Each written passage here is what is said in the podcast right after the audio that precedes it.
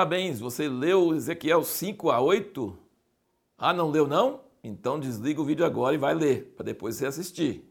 Um refrão do livro de Ezequiel é: Para que saibam que eu sou o Senhor. Eu não contei quantas vezes, mas você pode até sublinhar e contar quantas vezes aparece aqui. É o refrão do livro de Ezequiel é: Para que saibam que eu sou o Senhor. A palavra Yahvé, Jeová, significa eu sou o Senhor, eu sou o que sou. Então, Deus quer que as nações e o povo de Israel saiba que Ele é que é o Senhor, ninguém mais há igual Ele.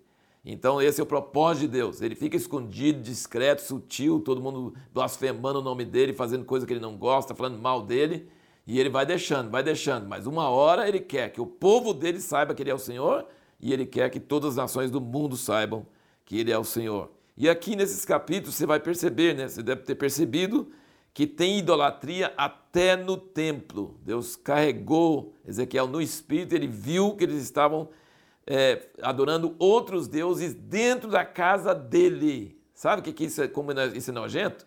É a mulher traindo o marido ou o homem traindo a esposa no, na cama do casal da casa deles.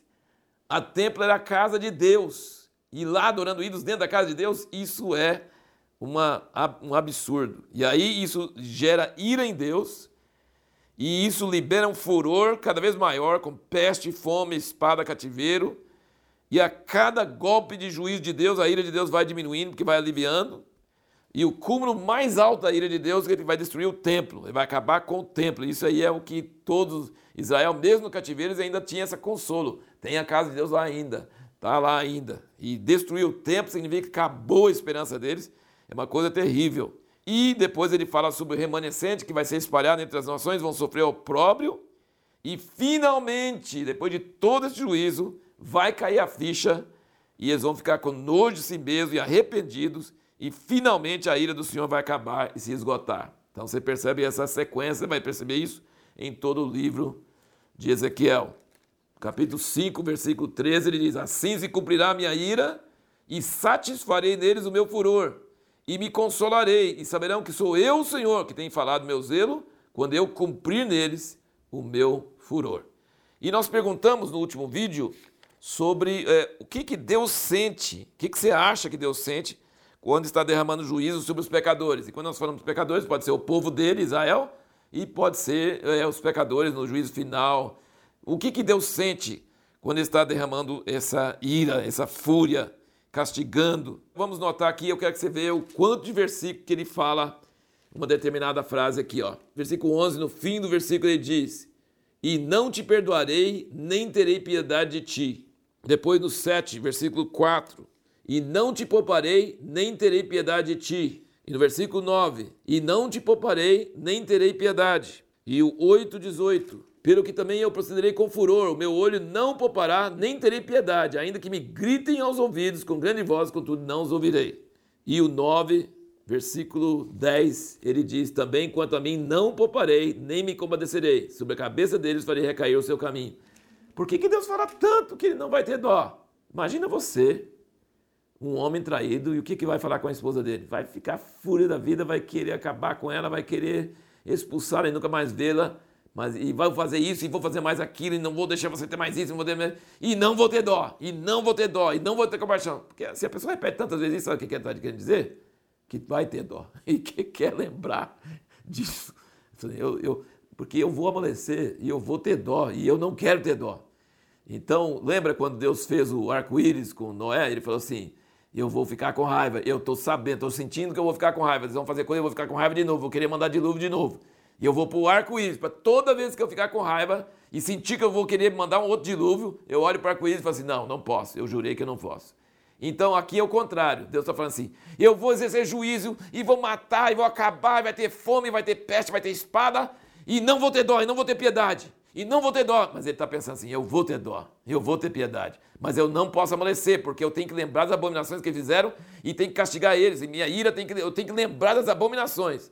Então, é, o que eu quero sugerir para você é que quando Deus exerce juízo, ele não tem prazer no juízo. Ele tem a ira dele é suscitada pelo pecado, pelas abominações. E a justiça sendo feita traz um senso de, de, de alívio da, da, ira, né? Assim, fez, mas levou. Fez, mas levou. Então isso chama justiça. Fez, mas levou. Fez, mas eu castiguei. Fez, mas aconteceu. Beleza. Mas como é a noiva dele, a esposa dele, como é a pessoa que ele ama de coração, e muitas vezes os profetas, ele, com Jeremias, ele falava, chora, fala com ele que meus olhos estão chorando. Então Deus chorava, Jeremias chorava.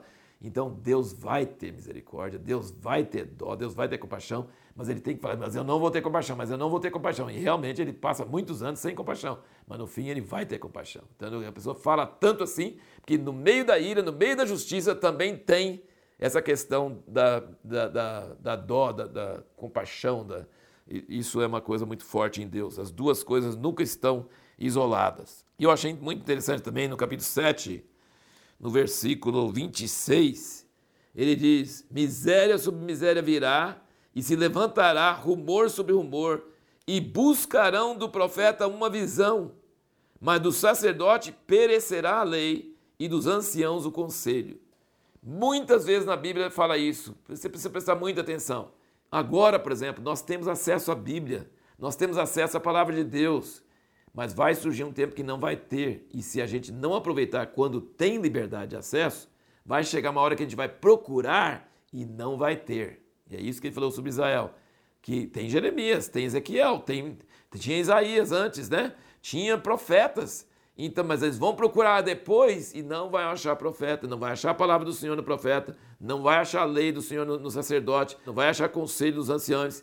Então é um negócio terrível. Então, se você não prestar atenção quando Deus está querendo falar, quando você precisar e querer falar, Deus não vai prestar atenção em você. Então é muito importante que a gente preste atenção e procure e dê valor à palavra e leia e estude e queira agora, para quando chegar o apuro, Deus tornar isso disponível para nós também. Isso é uma exortação muito forte. E a última coisa que nós queremos comentar aqui, olha, veja vários versículos também que falam um tema aqui. No capítulo 6, versículo 8, ele diz: Contudo, deixarei com vida um restante, essa questão de remanescente. Ele vai destruir a maior parte da nação, mas vai sobrar um restante.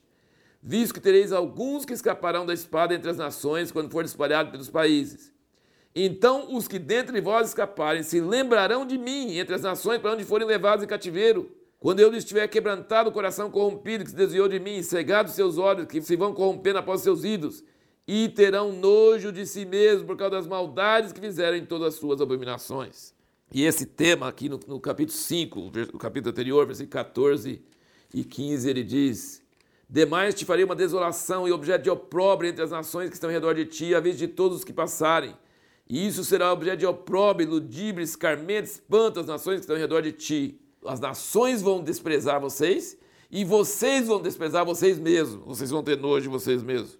E o capítulo 7, versículo 16 e se escaparem alguns sobreviventes, estarão sobre os montes, como pombo dos vales, todos gemendo, cada um por causa da sua iniquidade. Então, vai ter juízo, vai ficar espalhado entre as nações, e uma hora vai cair a ficha, e vão falar assim: puxa, nós merecemos, nós fomos terríveis, tenho nojo de como nós fomos. Isso é o início do arrependimento, entendeu? Isso é o início do arrependimento. Então, todas essas tribulações é para mudar o coração das pessoas para ter arrependimento ter nojo de si mesmo. Isso é um termo que Ezequiel usa bastante. Então, assim, vai ter o opróbrio das nações, e isso aconteceu mesmo com os judeus. Assim, esse antissemitismo aconteceu com os judeus séculos após séculos. As pessoas desprezando, zombando.